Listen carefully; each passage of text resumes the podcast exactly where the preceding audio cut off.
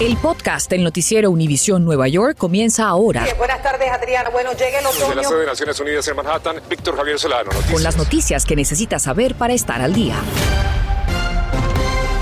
Hoy las 6 de Noticias Univisión 41, a esta hora se cumplen las primeras 24 horas de protesta por una reforma migratoria frente a la casa del senador Schumer. Estamos en vivo con quienes acampan allí. Quejas de basura acumulada nos llevan hasta las calles de Bushwick y vemos cómo la comunidad pone cartas en el asunto y se empiezan a ver los resultados. Las nubes comienzan a disiparse en este nublado obligo de semana y en unas horas tendremos mejores temperaturas. Bienvenidos y comenzamos. Inmigrantes y activistas ya cumplen 24 horas de estar acampando afuera del hogar del senador Chuck Schumer exigiendo la aprobación de una reforma migratoria.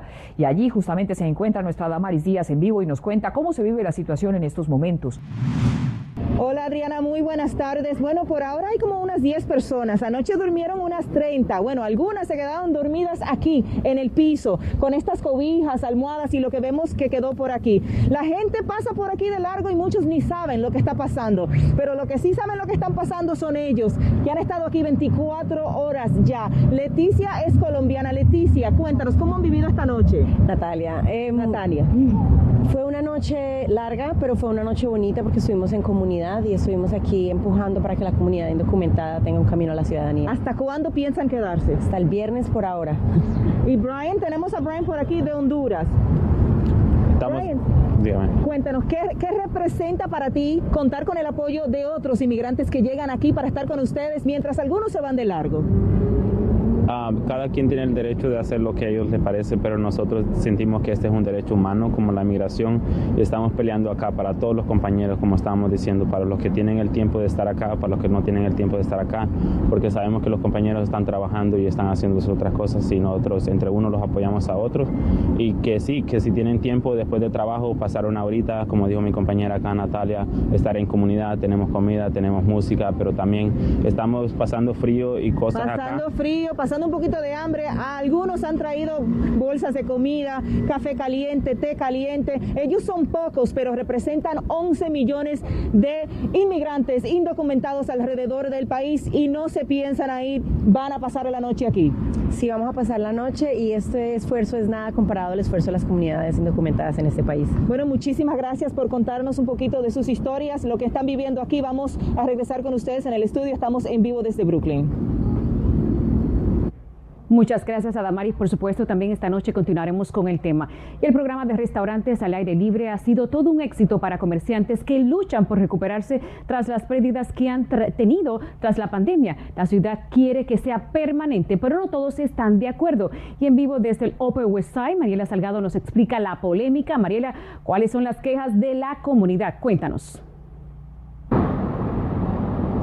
Bueno, la queja principal de estos residentes que no tienen calidad de vida, ¿no? Dicen que simplemente no hay espacio para caminar, para deambular entre las inspecciones de estos lugares, de estos restaurantes, más las líneas de bicicleta y también el hecho de que si se extiende este programa ya no va a haber restricciones con las ventanas de estos lugares que podrían mantenerse abiertas todo el tiempo y afectar en el, con el ruido. Y por supuesto también están las basuras que se van acumulando.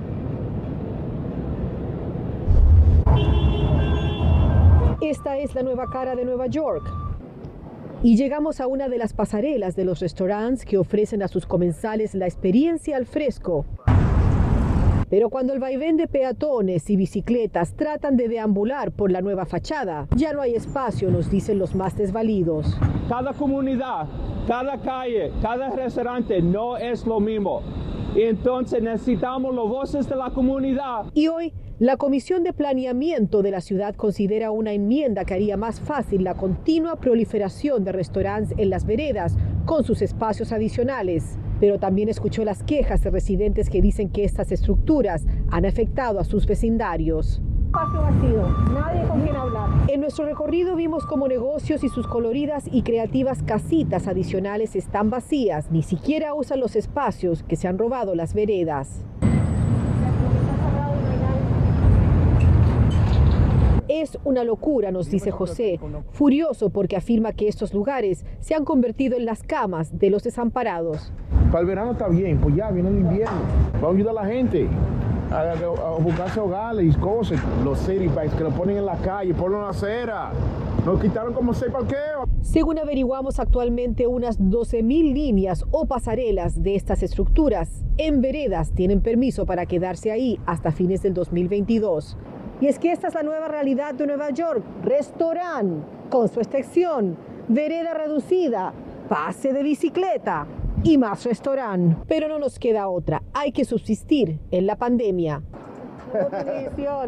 Ah, gracias a Dios nos, nos más gente, se sienta más gente, tenemos más negocio, se generan más empleos y por suerte nos ha ayudado mucho, sobre todo en esta pandemia, cuando la gente no podía entrar. Y ahora mucha gente no se quiere sentar adentro porque están pidiendo ID, algunas personas se molestan. Mario, por aquí, por ejemplo, esto está precioso, pero ¿no es peligroso que está en la mitad de la calle y un auto puede venir Fíjate, eh, borracho ahí? Más que los carros, desgraciadamente muchas bicicletas pasan ahí, pasan a una velocidad exagerada. De verdad, a nosotros sí nos ayuda mucho que estén esas, esas este, sillas estas ahí. Si miramos todo esto, eh, a esta hora del día no hay nadie adentro y el cliente que está está afuera. Exacto.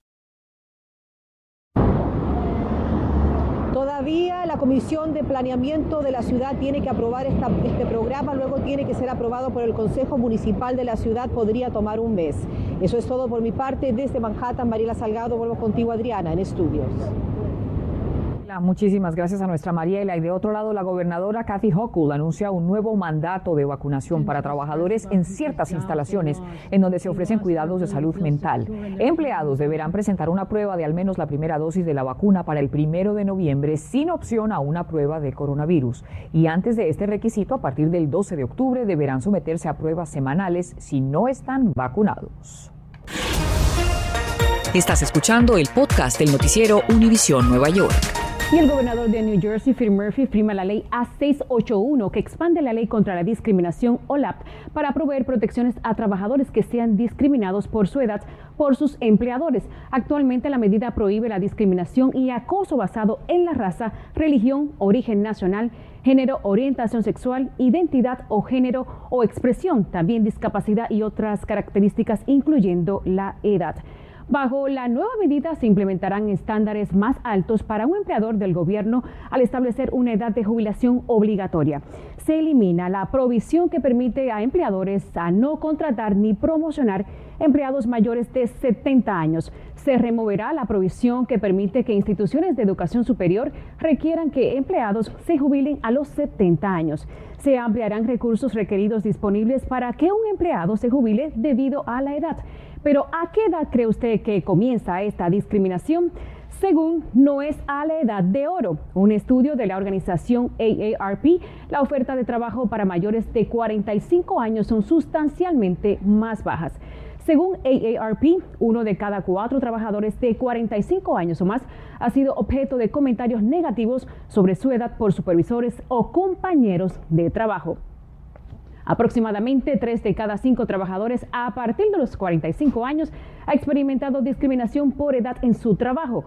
El 76% de estos empleados ven la discriminación por edad como un obstáculo para encontrar un nuevo empleo. Y el alcalde de Blasio firma una ley que requerirá que ciertos hoteles que cerraron sus puertas o realizaron masivos despidos durante la pandemia indemnicen a sus empleados. La medida se aplica para hoteles con más de 100 habitaciones que cerraron o que despidieron a más del 75% de su fuerza laboral después del primero de marzo de 2020. Empleados no recibirán, o mejor, recibirán 500 dólares por cada semana que no trabajaron, a menos que el hotel reabra sus puertas para el primero de noviembre de 2021 con el 25% de personas que fueron empleadas hasta el primero de marzo de 2020. Claro que sí, Adrián, estaremos pendientes y escucha esto porque autoridades alertan sobre componentes peligrosos en desinfectantes para manos, los cuales se convirtieron en uno de los productos más utilizados en el último año que estalló la pandemia. Y Romy Cabral nos dice cuáles son estas sustancias y cómo pueden los consumidores detectarla también en otros productos. Desde que inició la pandemia, luego de tocar objetos públicos como este carrito para hacer compra, siempre acostumbro a llevar conmigo hand sanitizer para desinfectar mis manos. Pero esta podría ser una práctica también peligrosa. Según advierte la FDA, han encontrado compuestos dañinos en algunos de estos productos. Se trata de altos niveles de benceno, acetaldehído y acetal, que según la advertencia de la FDA a los consumidores, están presentes en los desinfectantes sin aromas de la marca R Naturals. Estas sustancias, según nos explica un experto médico, se relacionan a enfermedades como el cáncer e irritación de piel. El benzonato y las otras dos sustancias más que están ahí se han eh, hecho una relación con el cáncer. Por eso es muy importante que, tengamos que evitar este tipo de cosas. La buena noticia es que simplemente el hecho de tenerlo y usarlo un par de veces, eh, y sobre todo ahorita con el COVID-19, aunque sea muy repetitivo, no puede causar un gran problema en este momento, pero a largo plazo, entre más lo usemos, más acumulan esos químicos en nuestro cuerpo y tenemos el potencial de tener cáncer. Mientras se ofrecen desinfectantes de manos gratis en lugares públicos como supermercados y tiendas, detectar cuáles son dañinos y cuáles no es la inquietud de muchos de nuestros televidentes que vía Facebook, algunos mencionaron ya estar sufriendo efectos como irritaciones y resequedad en la piel después de usar productos para desinfectar sus manos. Para darles una idea de cómo conocer si los hand sanitizer que usa tienen algunos de los componentes peligrosos que ha dicho la FDA, vamos a comparar estos cuatro productos. Uno de ellos es el que ha descontinuado la FDA que tiene los tres componentes dañinos. De los cuatro, revisando sus etiquetas en la parte trasera, vimos que al menos tres tienen uno de los componentes dañinos y este no tiene una descripción de los ingredientes que contiene, por lo cual también es peligroso utilizarlo. Más importante es leer la parte de, de atrás, cuando no sepamos de qué se trata, mejor evítenselo, googleenlo, chequenlo, porque esas cosas nos pueden dar mucho más información de lo que tenemos. Es la primera parte. La segunda parte, cuando vemos benzonatos y este tipo de cosas, eh, en realidad eh, no, no, no, lo necesitamos como humanos. Si tiene en casa algún gel para desinfectar las manos de R Natural sin fragancia, la FDA recomienda parar su uso de inmediato y desecharlo. Y una nueva norma evitaría que inquilinos de viviendas públicas que no hayan pagado el alquiler sean desalojados sin haber recibido una notificación 30 días antes e información sobre asistencia federal de alivio de rentas. La regla del Departamento de Viviendas y Desarrollo Urbano será publicada mañana jueves en el registro federal y será efectiva en 30 días después. La entidad informó que esta regla les da tiempo adicional a los inquilinos para acceder a la ayuda que quizás los podría salvar del desalojo. La acumulación de basura en las calles de nuestros vecindarios es algo que venimos reportando desde los inicios de la pandemia y es por esto que las quejas que vimos en las redes sociales nos llevaron hasta las calles de Bushwick en Brooklyn. Allí se encuentra nuestro Gary Merson en vivo y nos muestra cómo aunque las quejas estuvieron a la orden del día, parece que los esfuerzos de la comunidad por limpiar sí están teniendo resultado. Adelante Gary. Adriana, buenas tardes. Nos movimos de la ubicación original, te tengo que decir, porque un señor llegó a botar unas seis o siete bolsas grandes de basura a las afueras del Parque María Hernández, que es lo que sucede constantemente según las quejas. Y luego se puso violento con mi camarógrafo César Serra porque vio que había una cámara encendida grabando la zona. Pero lo que hemos visto eh, regularmente son escenas como esta. Alrededor de zafacones, basuras que la gente bota, luego sale de las casas y la suelta ahí, inclusive en un día que no es ni siquiera de recogida. Pero lo que nos trajo a este sector fueron las fotografías que recibe un activista tomadas por varios residentes de acá, donde denuncian la insalubridad a que se exponen los vecinos por la alegada ineficiencia del Departamento de Saneamiento. Caminamos algunas cuadras con él para que nos muestre el origen de esas quejas. Veamos. Mucha gente ya esos reclamas contra 311 y, y todas las reclamas las cierran y nunca las habilitan. Mira, mira toda la basura. Mira la basura acá y acá está un, este, un asilo de ancianos. ¿Cómo es posible? No, la ciudad no, no se preocupa de nosotros. Todo Bushwick está lleno de pura basura.